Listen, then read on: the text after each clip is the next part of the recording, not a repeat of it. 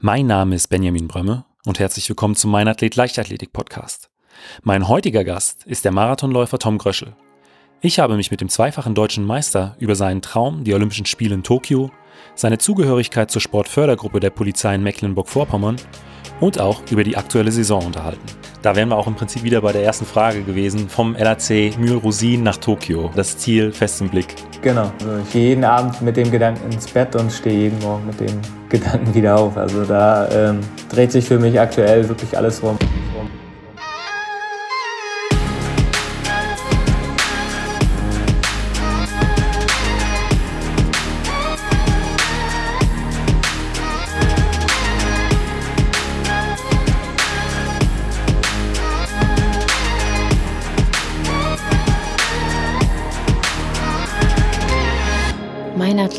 Der Leichtathletik-Podcast aus Frankfurt am Main. Herzlich willkommen, Tom. Ja, hallo. hallo, Benny.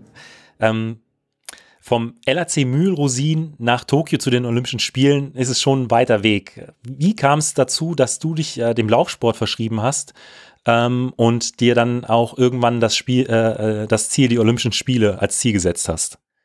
Naja, alles hat mal klein angefangen in der Grundschule.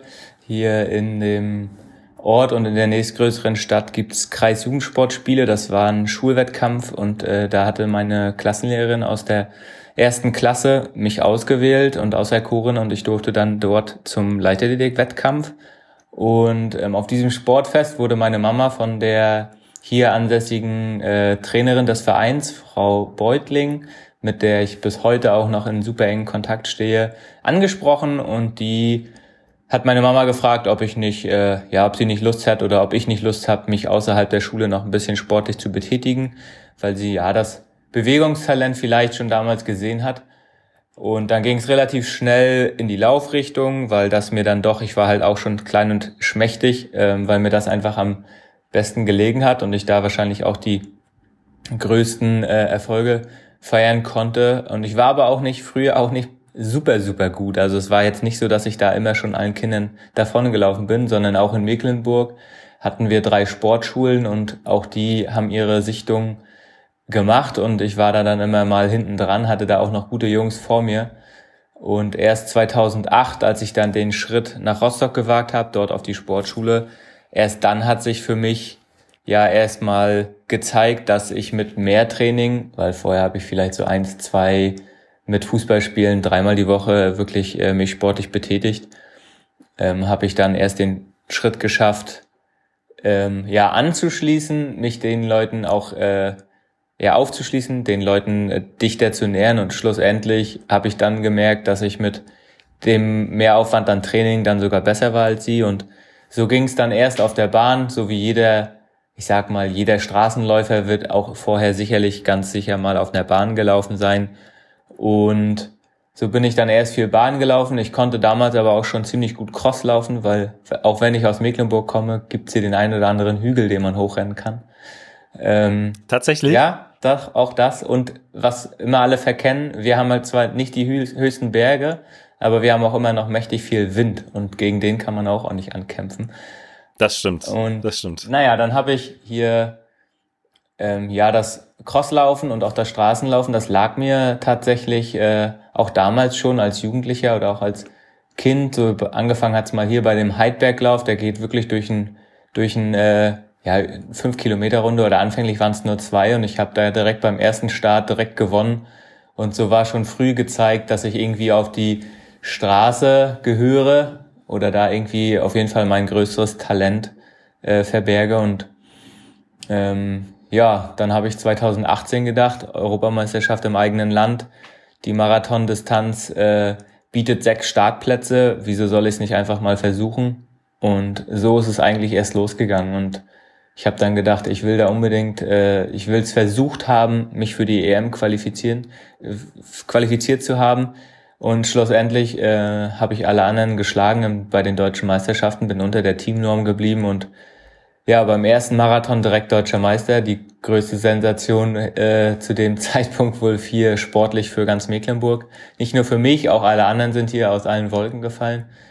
Und ja, dann ging es 2019 so weiter. also 2018 EM super gut gelaufen, nochmal einen draufgepackt, was das Ergebnis anging. Ähm, 2019 nochmal die Bestzeit nochmal weitergeschraubt und naja, wenn man dann 2019 auf 2020 guckt oder geguckt hat, weil jetzt ist es ja schon wieder fast vorbei, äh, dann blieb da ja eigentlich nur das große Ziel Olympische Spiele. Und ähm, naja, dann hatte ich leider ja noch eine Fuß-OP, die mich lange, äh, die mir ja viel viel Schmerz bereitet hat, also nicht die OP, aber im Vorfeld der Fuß einfach und ich mich dann dazu entschlossen habe, 2019 das noch durchzuziehen, bevor ich 2020 angehe. Ähm, ja, schlussendlich ist ja alles nochmal wieder anders gekommen, als wir es uns irgendwie ähm, ja vorgestellt hatten. Aber gut, dann mussten jetzt alle durch und ich habe das ja trotzdem für mich ganz gut durchgebracht, auch wenn es natürlich schwierig ist, so ganz ohne Wettkämpfe oder fast ganz ohne Wettkämpfe, weil äh, als wir uns gesehen haben in Frankfurt, das war das zweite Rennen in diesem Jahr. Das erste Rennen war ein Halbmarathon in Barcelona und jetzt äh, dann im September den, das zweite Rennen äh, im Jahr zu bestreiten, weil alles andere vorher ausgefallen war, war natürlich auch für mich nicht leicht. Ähm, aber ja, jetzt bin ich eigentlich wieder guter Dinge und freue mich auf hoffentlich Euro, äh, erstmal einen Marathon in in Valencia in ein paar Wochen. Aber Tom, was macht die Marathon-Distanz für dich ähm, grundsätzlich so reizvoll? Ja, also das ist schon, es ist einfach verdammt lang und ähm, letztendlich ist nicht derjenige, der da vielleicht das beste Training im Vorfeld absolviert hat, äh, der Beste, sondern derjenige, der es an dem Tag auch dorthin bringt. Und dazu gehört halt auch der Kopf. Ne? Also man kann halt nicht nur da mit den Beinen laufen, weil auch wenn es mal bei 25 Kilometern schon super hart wird, äh, muss man da halt einfach verdammt lange auf die Zähne beißen können und sich da durchkämpfen. Und ähm, ich glaube, das macht es nochmal ja ganz besonders. Und was jetzt natürlich aktuell leider uns allen geht's gleich, äh, natürlich äh, fehlt, sind die Zuschauer. Ich meine, 42 Kilometer oder vielleicht nicht jeder Meter, aber man hat natürlich viele Kilometer davon äh, auch Zuschauer am Rand stehen, äh, die einen äh, anschreien und ähm, bestenfalls bei mir dann auch noch, war es bei mir in den letzten Jahren immer so, dass dann auch ganz viele Bekannte dabei waren und mich dann angeschrien haben. Ähm, das ja hat mir einfach nochmal mehr Kraft gegeben und ich glaube, das ist halt auch das Besondere am Straßenlauf, dass man da, ja, also ich habe das Gefühl für mich, dass ich da auch noch mal mehr über meine Grenzen hinausgehen kann und noch mal mehr mich äh, ja schinden kann und deshalb ja da auch meine größten Erfolge bisher gefeiert habe.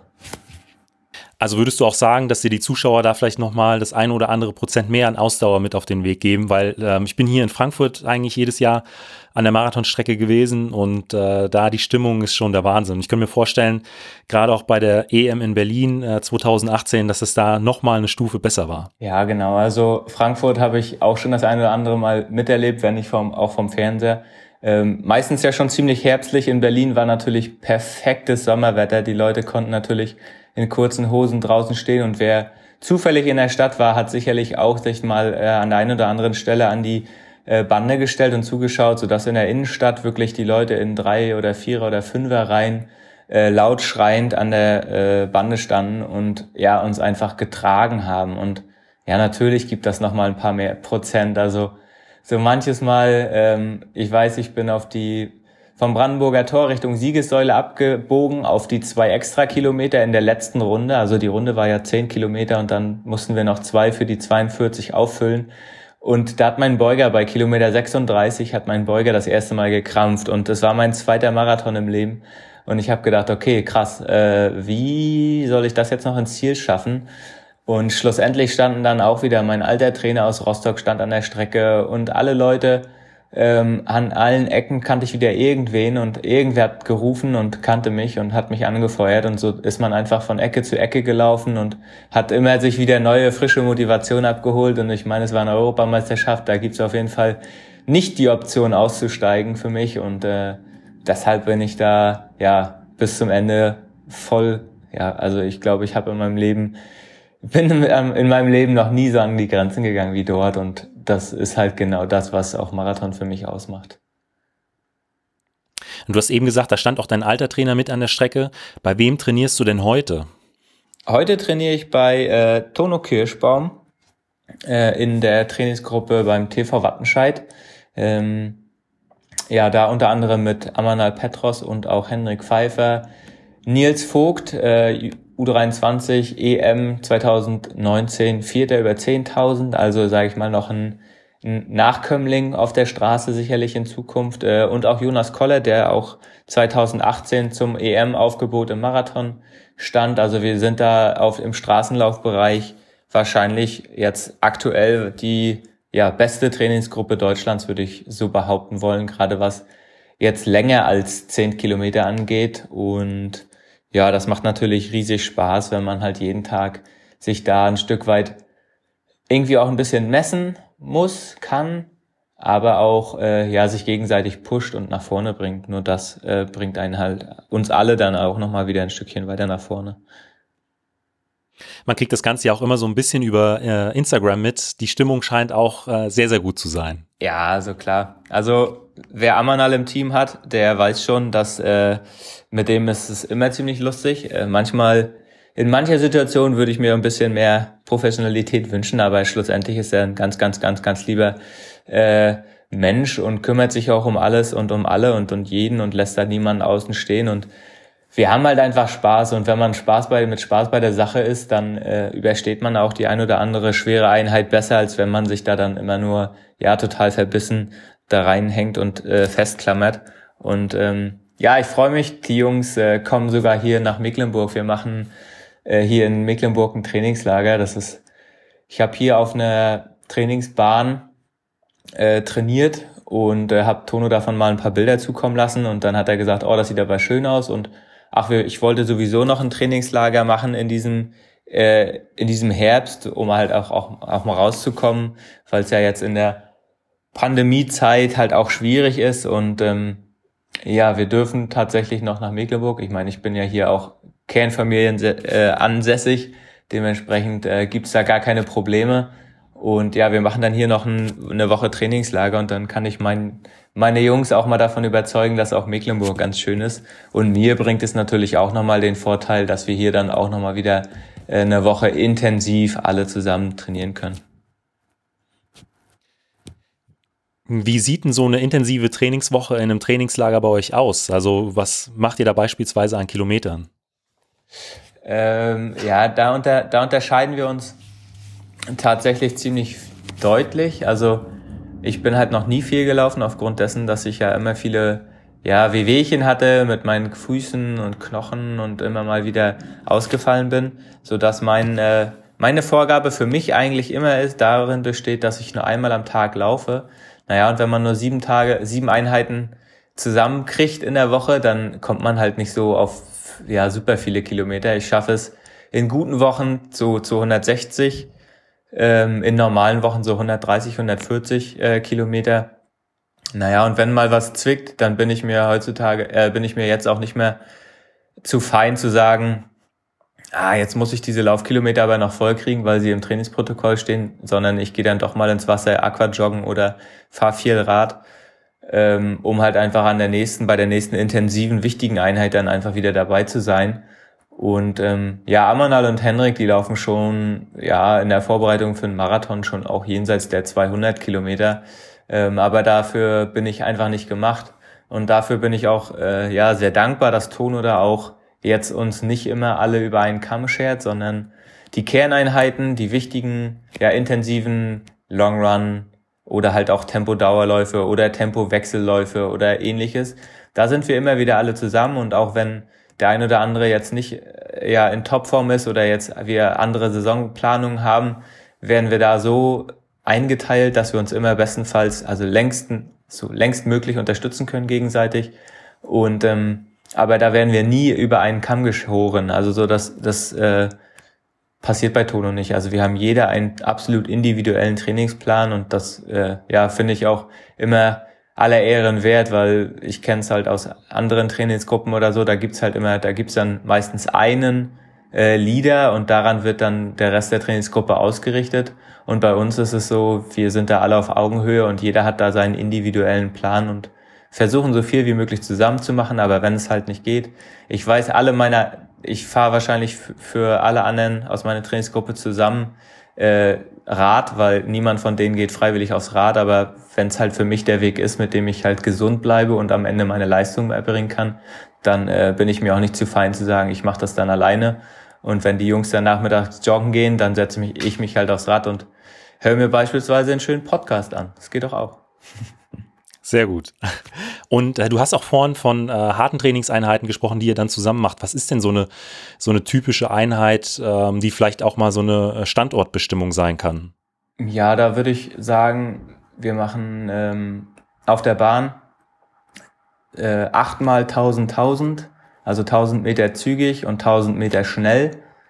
Und also zügig sind drei, ist 330, 335 bis 330, weil ja wir sollen 3,35, aber machen 3,30 und 3,05 den schnellen Kilometer und es sind dann meistens drei Minuten. Ähm, das achtmal zusammen, also acht, das wären dann 16 Kilometer plus am Ende noch vier Kilometer gesteigert äh, hinten drauf, ähm, so dass man am Ende 20 Kilometer hat. Das bestenfalls auf der ba oder meistens auf der Bahn, weil sich da die Geschwindigkeit am besten kontrollieren lässt und dann sind es am Ende 20 Kilometer, 50 Runden. Da haben wir uns schon das ein oder andere Mal ordentlich ein ausgefochten. Aber das ist halt die Einheit, da weiß man dann, wenn man die gut durchsteht und am Ende, am Ende dieser, ähm, dieser, dieser Tempowechselläufe die letzten vier Kilometer auch nochmal gut mobilisieren kann, dann weiß man, dass man auf jeden Fall gut in Form ist. Und wie macht ihr das dann in den Einheiten? Ist es dann mal so, dass Amanal äh, in einem Lauf das Tempo vorgibt, äh, dann bist du mal vorne? Oder gibt es einen Tempomacher, der einfach das beste Zeitgefühl hat und deshalb immer, immer vorne weglaufen muss? Nee, nee, nee. Wir haben da, wir wechseln uns da ab. Also unsere Trainings äh, sehen dann immer so aus. Wir sind ja auch noch mehr Leute in der Gruppe, die vielleicht nicht mehr auf der höchsten Ebene laufen, aber die trotzdem ja auch zu den Trainingseinheiten, zu solchen Trainingseinheiten manchmal da sind. Und die machen dann halt am Anfang vielleicht ein bisschen mehr Arbeit, weil sie am Ende halt dann einfach nicht mehr dabei sind. Aber schlussendlich sind wir ein großer belgischer Kreisel, wie man es im Radfahren sagt, und dann wird einfach durchgewechselt. Meistens fange ich an, äh, bin dann, mach den ersten Lauf, weil ja, vielleicht geht der anderen, geht bei den anderen, bei dem einen oder anderen dann auch mal das Tempogefühl zu Beginn ein bisschen verloren und wir sind direkt zu schnell. Ich habe da, meine innere Uhr funktioniert da ganz gut. Ich laufe dann, gebe dann meist den ersten Lauf vor und ähm, ja, schlussendlich reihe ich mich nach dem ersten Lauf hinten ein und dann bin ich wieder dran, wenn ich wieder vorne bin in der Schlange. Also so so machen wir das dann. Fällt es dir leichter, ähm, vorne wegzulaufen, weil du sagst, du hast ein gutes Tempogefühl? Oder ähm, ist es dann doch angenehmer, sich irgendwie in den Windschatten zu hängen? Weil ich sag mal, bei mir war es tatsächlich immer so, wir haben auch, äh, wenn wir Tempolaufserien gemacht hatten, natürlich nicht in diesen, diesen Umfängen, ähm, hatte ich manchmal das Gefühl, dass äh, wenn ich vorne weglaufe, so ein bisschen äh, der Getriebene bin. Und ich sag mal, im Windschatten ist es dann doch schon äh, ein Stück weit, gerade wenn die Bedingungen nicht so gut sind, doch deutlich entspannter. Ja, also ich laufe tatsächlich auch gerne äh, frei, also weil man dann halt einfach seinen Schritt für sich setzen kann. Ich lauf, schmeiß die Beine ziemlich weit nach vorne, so dass und wenn dann jemand vor mir läuft, der die Beine ziemlich weit auch hinten raus rausfährst, anfährst, äh, dann kann man sich da mal schon mal ein bisschen ins Gehege kommen. Ähm, dahingehend würde ich sagen, ich laufe sogar dann auch mal vorne, aber über die Summe der Einheit, also ich meine, ne, wir sind dann ja auch da eine über eine Stunde äh, im Einsatz, äh, da macht es dann doch schon auch mal Sinn und man merkt dann doch auch den Unterschied hinterher zu laufen. Ich habe jetzt im im Sommer, als ich dann hier zu Hause war und bei meinen Eltern trainiert habe oder hier bei meiner Freundin war, ähm, habe ich mir dann immer jemanden gesucht, der mit dem Rad äh, vorwegfährt auf der Bahn. Allein das macht auch schon einen riesigen Unterschied, wenn man Tempoläufe alleine macht und äh, absolut und dann einfach ein Rad dabei hat, das macht schon, ja, es macht es einfach viel leichter, weil man einfach auch, ja, ich sag mal, einen virtuellen Gegner hat, ne? Also dann hat man da das Rad und denkt, ah, jetzt muss ich da mit, jetzt muss ich da mit und dann kann man doch noch mal mehr rausholen. Ja, ich sag mal, beim inneren Schweinehund gibt's, äh, glaube ich, auch bei jedem Leistungssportler. Und wenn man dann in einer Gruppe ist oder auch einfach nur jemand mitfährt, ähm, dann wird der Schweinehund dann doch so ein bisschen leiser und man wird einfach gepusht. Also es war bei uns äh, ähnlich, also Trainingseinheiten, die ich komplett alleine machen sollte. Äh, Im Zweifel waren die dann ja vielleicht doch ein bisschen langsamer als geplant oder die Pausen waren äh, ein bisschen länger, als sie sein sollten. Und in, in einer Trainingsgruppe ähm, würde das nie passieren. Ja, genau so geht's mir auch. Also auch dieses, diese, diese, ja, diese Motivation, die man in der Gruppe dann entwickelt. Natürlich hat nicht jeder, also es hat nicht jeder immer am selben Tag den guten Tag und es geht halt auch mal einem schlecht und mal einem gut und ähm, auch so innerhalb der Trainingseinheit gibt es da ja auch so Up and Downs. Aber zusammen kriegt man es einfach hin und wenn man dann alleine hier ist und ähm, ich dann auch morgens aufstehe und hier stehe und denke so, boah, jetzt regnet es hier wieder die ganze Zeit. Man aber sich für um 10 zum Dauerlauf verabredet hat und man weiß, okay, da stehen auch noch andere Jungs mit denen, die da genauso durch müssen, äh, dann ist es doch eine andere Motivation. Ansonsten hätte ich mir wahrscheinlich das ein oder andere Mal schon überlegt, oh, boah, nö, dann bleibe ich halt jetzt noch eine Stunde drin oder zwei oder drei. Und so schiebt man es nicht vor sich her, sondern dann ist man da und macht es halt, zieht es einfach durch. Du hast eben schon angesprochen, bis zu 160 Kilometer machst du in der Woche, ähm, auch zum Teil äh, dann aber auch äh, Trainingseinheiten auf dem Fahrrad oder Aquajogging. Aber was machst du bei so großen Umfängen für deine Regener Regeneration? Ja, also 160 Kilometer ist für einen Marathonläufer noch nicht überdurchschnittlich viel. Da bin ich wahrscheinlich noch deutlich unter dem Schnitt. Ähm, ja, Regeneration gehört halt heutzutage. Für mich ist das Radfahren und das Aquajoggen auch eine aktive Regeneration. Also das sind halt alle die Läufe, die ich, ja, bei denen ich halt, bei denen es nicht darum geht, jetzt noch irgendwie ja was zu entwickeln oder sich zu steigern oder die Muskulatur jetzt noch mal mehr müde zu machen, sondern da geht es darum, halt die Muskulatur bestenfalls wieder frisch, bestenfalls wieder frisch zu machen. Und ähm, ja, dazu kommt natürlich noch, ähm, wir haben in Wattenscheid auch eine Sauna, in die wir gehen können, die äh, ja, meistens einmal die Woche. Henrik hat tatsächlich eine zu Hause, in der war ich äh, auch noch mal, auch das eine oder andere Mal schon. Ähm, ja, was gehört noch dazu? Recovery Boots habe ich, also diese Lymphdrainage-Teile, äh, wo man sich reinlegen kann. Ich habe auch die äh, ne, ne Gun, mit der ich meine Beine massieren kann. Physiotherapie gehört natürlich dazu, um das natürlich das Beste, ich sag mal, also alle diese, diese Tools sind gute Hilfsmittel und haben auch ihren Effekt, aber ich glaube, eine Menschenhand ähm, ja, hat da einfach nochmal ein bisschen mehr Gefühl. Und wenn man da an den richtigen, äh, bei den richtigen Leuten ist, wir haben in, in Wattenscheid am Olympiastützpunkt auch Physiotherapeuten, die da, ähm, die uns da ja behandeln und ich habe hier zu Hause nochmal Dirk Bockelmann, auch ein, ja, mein allererster Lauftrainer, bei dem ich hier, mit dem ich hier zu Hause dann damals immer äh, trainiert habe oder gelaufen bin. Und der hat eine eigene Physiotherapie und der war jetzt auch mit im Trainingslager, bevor ich nach Frankfurt gekommen bin zum Halbmarathon.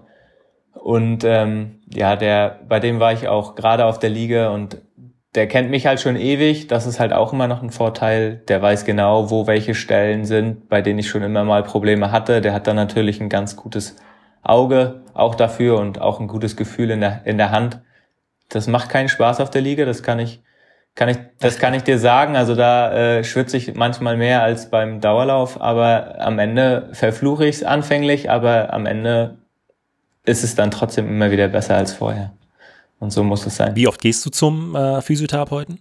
Ähm, ja, wenn ich hier in Mecklenburg bin zu Hause, dann, dann schon, dann schon zweimal, zwei, zweimal die Woche versuche ich es auf jeden Fall hinzubekommen. In Wattenscheid kann ich einmal die Woche gehen. Allerdings bin ich ja auch viel unterwegs in Trainingslagern und äh, viel dann auch hier oben, so dass wenn ich dann da bin in Wattenscheid, mich auch äh, gut und gerne zweimal in der Woche eintragen kann. Gerade wenn es halt um äh, direkte Wettkampfvorbereitung geht, da bin ich dann auch, kann ich dann auch öfter gehen. Ansonsten, ja, sage ich mal zweimal die Woche. Und im Trainingslager, wenn wir mit dem DLV im, in einem Kaderlehrgang sind, dann haben wir da ja auch bestenfalls eine Physiotherapeutin oder einen Physiotherapeuten dabei. Und äh, dann verkürze ich meinen Mittagsschlaf auch, um, auch jeden Tag um eine halbe Stunde, um dann noch eine halbe Stunde Behandlung äh, zu bekommen. Und ähm, das ja, ist natürlich in solchen höchsten, Höchstformen des Trainings, wie es dann im Trainingslager vonstatten geht, auf jeden Fall alle Ehren wert. Äh, Tom, wir haben uns ja das erste Mal in diesem Jahr, äh, das war noch im September, ist das richtig? Genau äh, hier in Frankfurt am Main getroffen. Und zwar, das war bei einem Einladungswettkampf äh, auf dem Messegelände.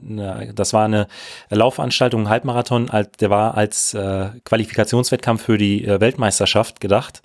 Und wir haben uns nach dem Lauf unterhalten, du bist eine super Zeit äh, da gerannt und bis zu diesem Zeitpunkt auch noch davon ausgegangen, dass du für die WM vom DLV äh, nominiert wurdest, wirst, beziehungsweise dass du ähm, die Norm erreicht hast, die dafür gefordert war.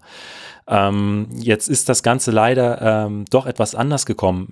Willst du aus deiner Sicht mal erzählen, was dann in den Tagen danach so passiert ist?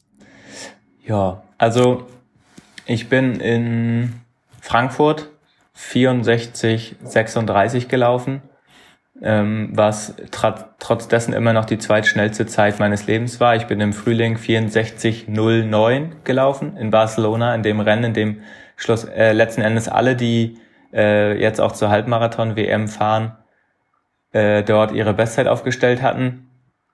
Und ja, es hieß ja im Vorfeld, es wird ein Trial-Rennen in dem Einladungsrennen in Frankfurt stattfinden. Und dort werden die ersten drei mit Norm. Und dazu habe ich mich auch gezählt weil nicht nur die Halbmarathon-Norm von 64 unter 64 Minuten, also 64,00 war dort der Richtwert, sondern auch der Marathon in unter zwei Stunden 14 äh, zählten. Und da ich letztes Jahr, also 2019, 213, 48 oder 49 gelaufen war, ähm, wurde mir auch von Verbandsseite und auch meinem Trainer versichert, ich äh, wäre einer von denen, der, die die Norm haben. Ähm, so bin ich schlussendlich mit diesem Gedanken und Wissen bin ich auch nach Frankfurt gefahren, weil grundsätzlich hatte ich alles, mein Trainingslager, ich kam direkt aus St. Moritz, extra nur für dieses Rennen äh, runtergefahren, weil die ja, Veröffentlichung dieser, dieses Trial-Rennens war ziemlich, ziemlich kurzfristig und ich hatte meine, meine Unterkunft in St. Moritz schon gebucht und naja, dann musste ich den Plan einfach nochmal komplett über den Haufen werfen, aber ich wollte jetzt das Trainingslager trotzdem irgendwie mitnehmen und bin nach Frankfurt gefahren, bin da äh, unter die ersten drei gekommen. Es war Amanal Petros vor mir, ähm, Simon Boch und schlussendlich war ich dann der Dritte aus meiner Sicht. Konstantin Wedel war eine Minu knappe Minute hinter mir in diesem Rennen, der auch die Norm hatte und diese auch, äh, also der war im Halbmarathon in Barcelona am Anfang des Jahres, ähm, ja, vor mir. Gut, dann wurde mir gratuliert oder dann haben wir das alles abgesprochen, alles war klar und schlussendlich stand in der Erweiterung, Ergänzung des DLVs in den Richtlinien in der Klammer der Richtwerte war von dem ursprünglichen äh, Richtwert, der ja, man muss dazu sagen, die Halbmarathon-Weltmeisterschaft hätte im Frühling stattfinden sollen. Und das hatte, da hatten aber weniger Leute Interesse weil da ja auch noch die Olympischen Spiele und Marathon im, äh, im Raum standen, so dass halt da sich grundsätzlich ich mich auch nicht für gemeldet hatte. Ähm, und in den Richtwerten stand aber auch Marathon. Und in den Richtwerten für die Nominierung für den späteren Zeitpunkt, jetzt im Herbst, da ist auf dem Weg durch die Gremien des DFVs ist in der Klammer das Marathon-Wort gestrichen worden so dass dann nur noch der Halbmarathon zählte. Und dementsprechend hatte ich halt äh, dann von offizieller Seite keine Norm mehr. Ich hätte laut dieser Richtwerte unter 64 Minuten laufen müssen in Frankfurt, ähm, um mich zu qualifizieren. Das war aber gar nicht mein Gedanke oder diesen Gedanken, dieser Gedanke existierte bei mir ja nicht, weil ich einfach ja anders informiert wurde und auch das Ganze für mich anders gelesen hatte, weil ja, die Richtwerte im oberen Teil der Nominierungskriterien äh, waren für mich eindeutiger als das unten, weil da gab es einen extra einzelnen Punkt dafür. Schlussendlich wurde das im DLV anders gesehen und so bekam ich zwei Tage nachdem ich äh, ja die Zusage bekommen hatte, bekam ich dann die Absage und ähm, naja, ich habe dann noch um ein paar klärende Gespräche äh, gebeten und habe dann da ja mit meinem Verein gesprochen und auch mit dem Verband hier in Mecklenburg. Und wir haben noch versucht, äh, da Gehör zu finden, aber schlussendlich wurde mir gesagt, dass es äh, kein keinen Sinn macht. Und es wurde ja jemand, äh, also Konstantin Wedel, der war dann derjenige, der halt die Norm hatte, der durfte jetzt auch mitfahren und fährt jetzt auch mit oder ist jetzt auch dort. Und ja, schlussendlich war das ein ziemlicher Schlag ins Gesicht. Dann, ich meine, ich habe den Aufwand dann erstmal erstmal für mich betrieben und alles andere über den Haufen geworfen, um halt diese Weltmeisterschaft zu erleben. Ähm, ja, hat am Ende jetzt nicht geklappt und war natürlich schade. Trotz, schlussendlich zählt für mich dann dabei trotzdem der Marathon, den ich äh, in ein paar Wochen in Valencia, in Valencia laufen will am 6.12. und dann muss ich das jetzt einfach auch ja unter muss man das einfach unterordnen und sagen, egal, was soll's, äh, es wäre ein cooler Zwischenschritt gewesen. Ich hätte natürlich auch gerne mal eine Weltmeisterschaft äh, für mich erlebt, weil ich weiß nicht, wie viele Weltmeisterschaften es noch sein werden, die ich äh, erleben kann. Aber ja gut, das war jetzt halt so und ähm, was soll ich jetzt machen? Und ich habe gut trainiert. Ich weiß halt auch, ähm, dass ich diese 64 Minuten hätte laufen können, wenn es mir vorher jemand gesagt hätte.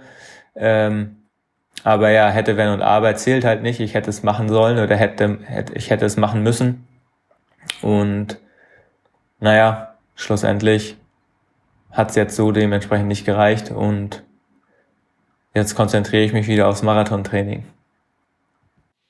Und ähm, das wäre jetzt auch schon meine nächste Frage, was denn deine äh, kommenden Ziele sind. Du hast es angesprochen, äh, im Dezember in Valencia äh, findet ein Marathonlauf statt. Ähm, was ist so deine Zielzeit für diesen Wettkampf? Ja, da gibt's nur alles oder nichts, ne? Wie äh, das wahrscheinlich, das wahrscheinlich alle machen, äh, geht da um eine Olympianorm und die ist 2.11.30. Ähm, und da, ja, da werde ich die Gruppe, die Gruppe, die darauf anläuft, die werde ich bestenfalls nicht, nicht mehr verlassen bis zum Ziel. Und ähm, es laufen ja noch andere Deutsche mit mir. Philipp Flieger läuft ja auch mit. Ähm, Richard Ringer und Amanda Petros läuft ja ebenfalls auch nochmal mit der ja letztes Jahr dort bei seinem Debüt direkt 2.10 gelaufen ist, so dass ich eigentlich schon weiß oder hoffe, dass die Strecke dieses Jahr genauso schnell ist wie letztes Jahr. Ähm, es steht natürlich noch aus, wo und wie es letzten Endes genau gelaufen wird, weil auch in Spanien äh, ist noch äh, Corona unterwegs und es wird natürlich schwierig. Der offizielle Marathon ist auch schon längst abgesagt. Ähm, auch die veranstalten da jetzt ein reines Elite-Rennen. Und ähm, ja, da bleibt abzuwarten, wie, wie sich das, ja, wie das vonstatten geht. Also die sind darauf, sind da dran, das Rennen wirklich auch stattfinden zu lassen. Ähm, so wie ja auch vor einigen Wochen London, äh, der London-Marathon stattgefunden hat für Profisportler, Profiläufer. Und so versuche ich das jetzt in, äh, ja, dasselbe versuchen wir jetzt in Valencia wahrzunehmen. Und dann gibt's da nur nur alles oder nichts. Also ich fahre da nicht hin, um eine neue Bestzeit zu laufen.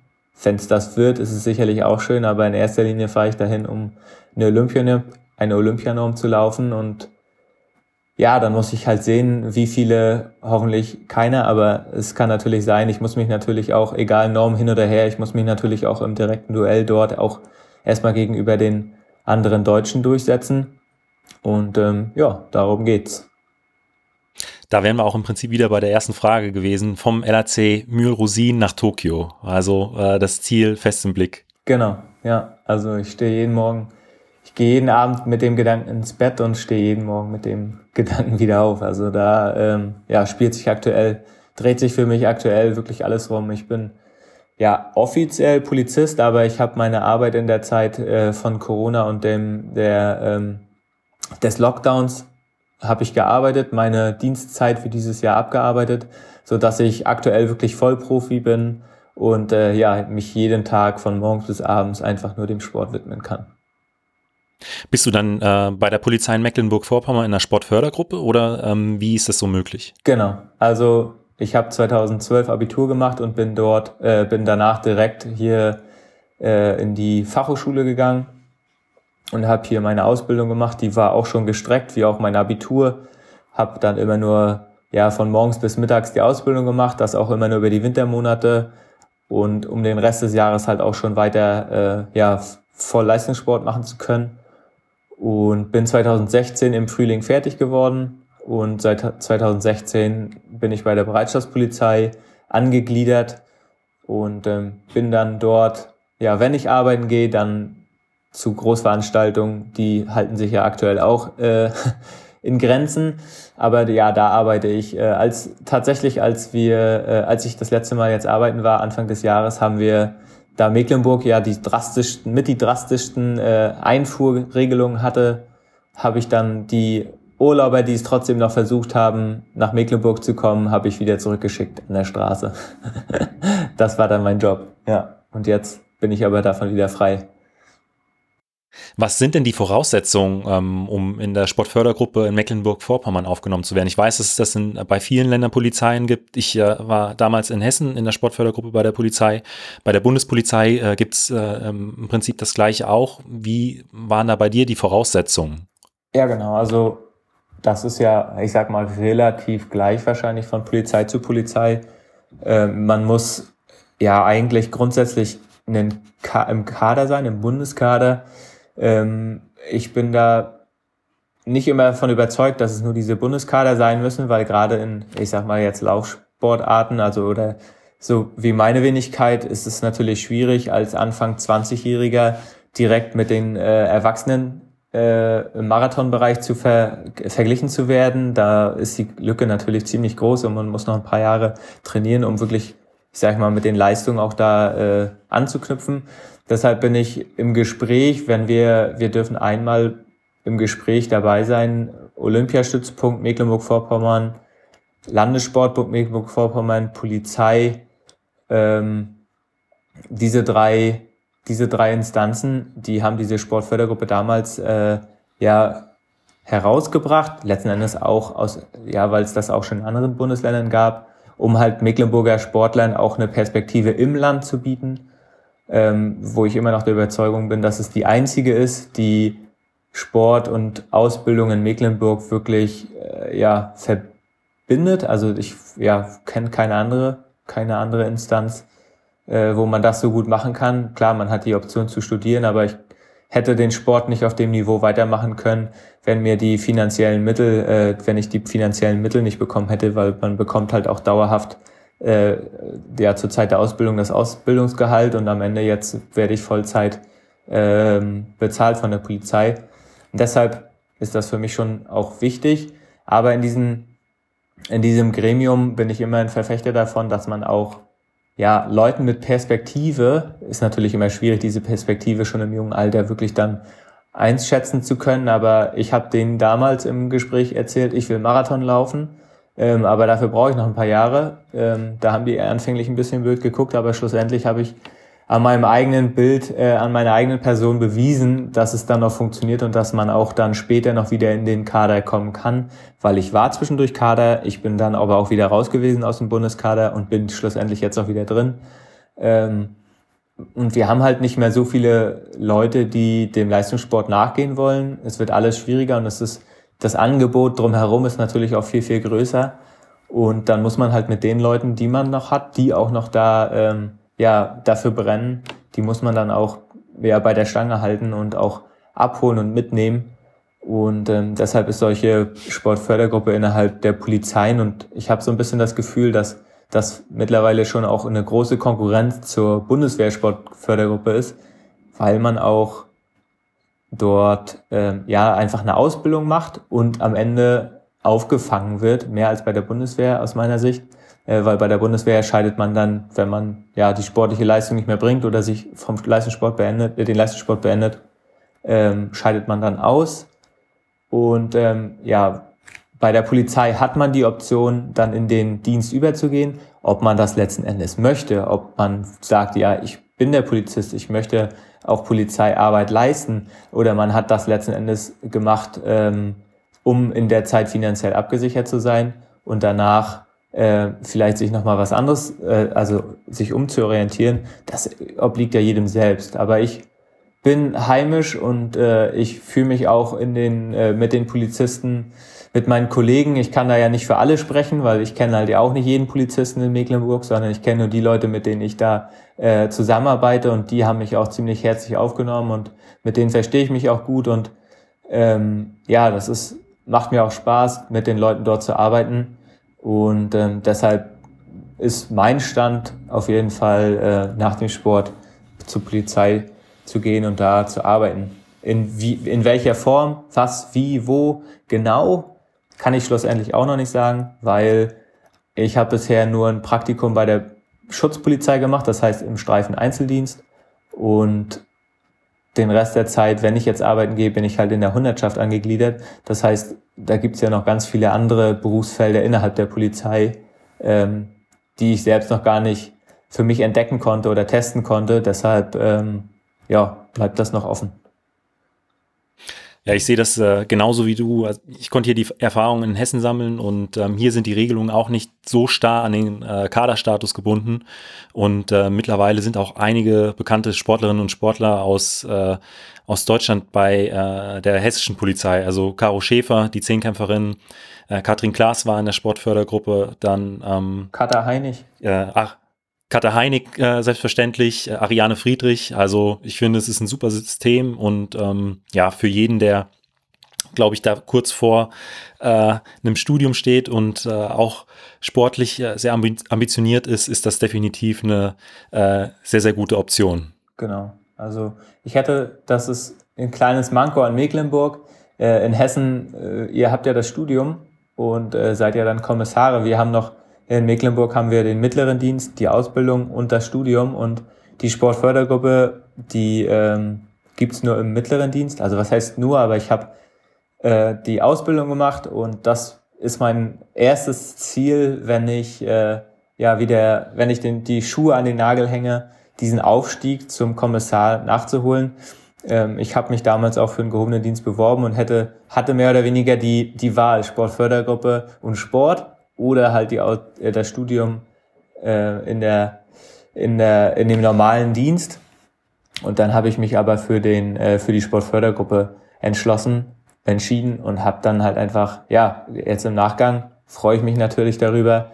Schlussendlich muss ich aber dann trotzdem irgendwann noch diesen, möchte ich unbedingt diesen Aufstieg noch machen, weil auch dann, es hat jetzt gar nicht da nichts damit zu tun, dass ich äh, ja ja, also den Kommissar raushängen lassen will oder irgendwie silberne Sterne auf meiner Schulter braucht. Es, geht einfach nur darum, dass die, die ähm, Perspektive innerhalb der Polizei, was die Vielfalt an Berufsmöglichkeiten angeht, ist im Kommissar, bei uns als Kommissar bedeutend höher.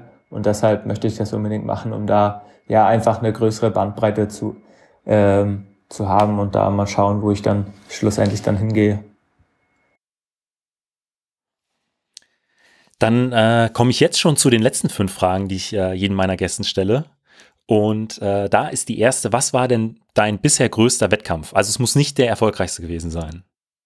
Mhm, ja, aber das war trotzdem der erfolgreichste aus meiner Sicht zumindest, äh, war sicherlich die Europameisterschaft in Berlin. Ähm, dort als bester Deutscher ins Ziel zu laufen, das war schon ja super, super, super, super krass.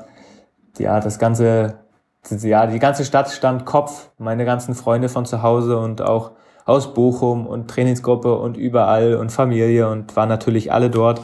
Und ähm, ich sag mal, Elfter ist zweimal Erster. und noch ein, noch ein ganz anderer, noch ein ganz anderer geiler äh, Fun Fact war, dass Köhn Nert, der äh, in Berlin Marathon-Europameister geworden war, war vier Jahre vorher in Zürich, 2014 war er auch Elfter. also mal gucken. Nein, aber schauen wir mal. Also ich habe noch Bock auf jeden Fall noch schnelle, schnelle Marathon zu laufen und ähm, das war für mich trotzdem einfach der, ja, der krasseste, was das Erlebnis angeht. Die größte Überraschung war natürlich der erste deutsche Meistertitel. Also das sind so diese, diese zwei als erstes über die Linie zu laufen, ähm, ohne vorher einen Marathon gelaufen zu sein, war natürlich auch ein ganz, ganz, ganz besonderer Moment. Ich bin vorher zweimal 32 Kilometer gelaufen und habe mir gedacht, naja, was soll's, ich versuch's einfach und dann das so durchzustehen und alle anderen haben mir halt hinterher nie bis heute, glaube ich, nicht geglaubt, dass das wirklich, dass ich das wirklich nur trainiert habe, was ich trainiert habe. Aber ja, vielleicht war das, ist das halt meine Stärke, aus dem, ich sag mal, bisschen Training, was ich machen kann oder mache, dann das Maximale dann an solchen Tagen rauszuholen. Und das habe ich in den in diesen zwei Wettkämpfen bei der EM und bei dem ersten Marathon in Düsseldorf auf jeden Fall für mich bewiesen. Zum Sport gehören ja äh, natürlich nicht nur Höhen, äh, sondern auch mal Tiefen. Was war denn so der Wettkampf, an dem du am längsten zu knabbern hattest? Oh, das ist äh, eine gute Frage. Ähm, ja, ich glaube, das war 2017. 2017 bin ich in äh, Hannover einen Halbmarathon gelaufen und äh, hatte da schon Fersenprobleme im Vorfeld und die Ferse war entzündet und ich habe dann viel Training ausfallen lassen und bin dann aber trotzdem da in den Start gegangen, weil ich irgendwie gedacht habe, äh, es geht dann im Wettkampf schon, weil wenn der Adre das Adrenalin dann dazu kommt und man irgendwie unter den Leuten ist, dann geht's schon. Aber es ging halt einfach, ich bin nach sieben von 21 Kilometern ausgestiegen, da wo der Marathon noch nicht, noch, äh, Halbmarathon noch nicht mal angefangen hatte. Im Prinzip war ich schon wieder raus. Und ähm, ja, dann habe ich auch 2017 im Prinzip gar nichts mehr sportlich machen können. Hab dann diesen Vakoped-Stiefel gehabt, ähm, um die Achillessehne ruhig zu stellen. Hatte, mir wurde ein Längsriss diagnostiziert und das war so das Rennen, an dem ich echt so gedacht habe, so, boah, fuck, und wenn es jetzt noch irgendwie, ähm, ja, so mit dem Gedanken, war es das jetzt oder geht's das, äh, ja, wird das nochmal irgendwann wieder gut, kriege ich das irgendwie wieder weg? Und schlussendlich habe ich von 2017 meine erfolgreichsten danach in 2018 an selber Stelle in Hannover entschieden, ich laufe Marathon äh, bin dann deutscher Meister geworden, dann EM gelaufen, dann 2019 wieder Marathon deutscher Meister geworden. Und alles immer noch mit derselben Entzündung in der Ferse, auch wenn zwischendurch mal gut war oder mal besser war, aber es war immer da. Also ich war nie schmerzfrei. Und äh, erst nach der OP, schlussendlich jetzt auch erst nach der Ruhephase durch äh, den Corona-Lockdown, weil auch in der Phase und auch im Frühling hatte ich immer noch sag mal, Probleme. Also es war halt immer noch spürbar. Man entwickelt ja auch so ein Feingefühl dafür. Es hat mich so lange gekostet, so viel Zeit und so viel Kraft und so viel auch psychisch mich so belastet. Und jetzt, wieso auch immer, bin ich irgendwie komplett äh, schmerzfrei dahingehend. Und deshalb ist die größte Niederlage, das war jetzt das Rennen in Hannover 2017, am Ende so trotzdem für mich ja ein Gewinn, weil ich weiß, okay, es kommen halt trotzdem wieder gute Tage und auch gute Jahre, auch nach solchen Verletzungen. Und ja, deshalb muss man auch aus einer Niederlage einfach seine positiven Schlüsse ziehen. Absolut. Und äh, dann kommen wir nochmal ganz kurz äh, zurück zum Training. Was sind denn so Trainingsinhalte, auf die, auf die du dich ganz besonders freust? Oh ja, das sind so diese, diese Läufe mit den Jungs, gerade Long Run. Ähm, ich bin noch nicht ähm, ich bin erst drei Marathons gelaufen und habe noch nicht so die, die super Erfahrung und auch noch nicht diese Marathon-Vorbereitungsexpertise, wie es viele vielleicht von mir denken. Und laufe deshalb die, die Longruns, die tendenziell aktuell immer schneller gelaufen werden. Also früher hat man halt vom Longrun gesprochen, ist irgendwie 30, da geht's los, 40, 45 Kilometer gelaufen, aber auch lang, deutlich langsamer als Marathon-Pace. Und aktuell geht der Trend dahin, dass auch der Long Run ziemlich schnell und zügig und gerade aus hinten raus hinten ja super schnell wird. Also dass man in dem Marathon, dass man am Ende vom Long Run wirklich auch in der Marathongeschwindigkeit endet. Und äh, aber da hatte ich habe ich habe ich nicht für möglich gehalten, aber das äh, wird jetzt Stück für Stück irgendwie für mich immer besser und auch ja, da habe ich gewinne ich immer mehr Spaß dran. Also man läuft halt relativ langsam los und äh, steigert sich dann einfach hinten raus in Richtung Marathon Pace. Und ja, das ist das, was mir irgendwie auch anscheinend gut liegt, weil ich bin meine Marathonläufe Berlin relativ gleichmäßig, bisschen langsamer geworden, zweite Hälfte, aber die beiden deutschen Meistertitel immer hinten raus bedeutend schneller geworden. Also ich bin ein alter Dieselmotor. Ich brauche immer ein paar Kilometer, bis ich warm werde, aber dann kann es auch losgehen und äh, das ist halt beim Long Run dann genau das, was mir mal am meisten Spaß macht, wenn man hinten raus dann wirklich nochmal, wenn man müde ist, aber man trotzdem hinten raus nochmal richtig hart rennen kann.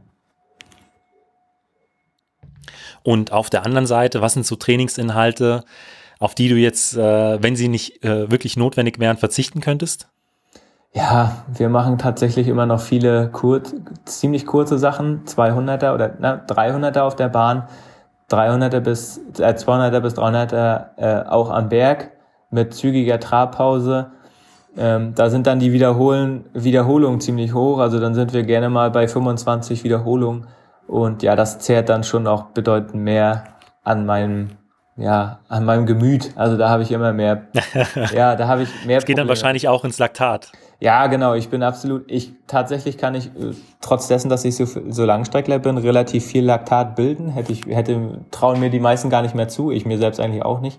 Ähm, was natürlich für mich dann auch immer der, der Tod, der absolute Tod ist, ne, weil ich dann ja auch gerne mal bei 11, 12 Laktat lande am Ende äh, dass dann das Trainingsziel auch absolut verfehlt, aber ich dann auch nicht klein beigeben kann, wenn die Jungs mir weglaufen und dann natürlich immer mitgehe.